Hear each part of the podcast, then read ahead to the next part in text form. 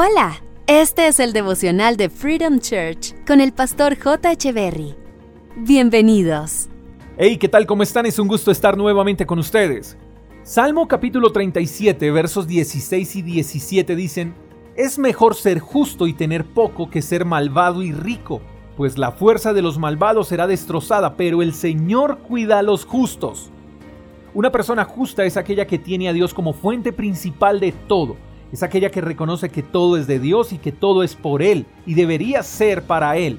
Una persona justa es aquella que reconoce que sin Dios es imposible lograr algo en esta tierra. Entonces toda persona que se considere justa según los parámetros de Dios sabe funcionar correctamente dentro de la sociedad con equidad y justicia y por eso una persona alejada de Dios que no tiene en cuenta a Dios está propensa a actuar de manera incorrecta e injusta. Hay que aclarar algo. Y es que enriquecer no es malo, incluso dice la Biblia que Dios nos dio la capacidad de hacer riquezas. Lo malo está en adquirir riquezas fuera de los planes de Dios. Lo malo es enriquecerse de manera ilícita, injusta, incorrecta. Lo malo es enriquecerse pisoteando y abusando de otros. Pero en sí, enriquecer no es malo, ni es pecado, es una bendición. Pero la Biblia sí nos deja claro que la fuerza de los que hacen lo malo o actúan de manera incorrecta será destrozada. En cambio, Él cuidará de los justos.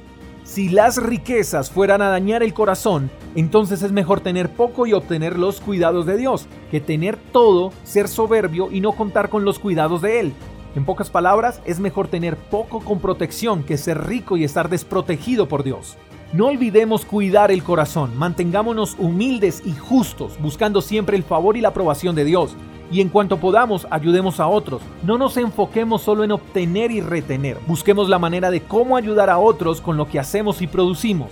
Las fuerzas de los que hacen lo incorrecto serán destruidas, pero los justos siempre cuentan con el favor de Dios.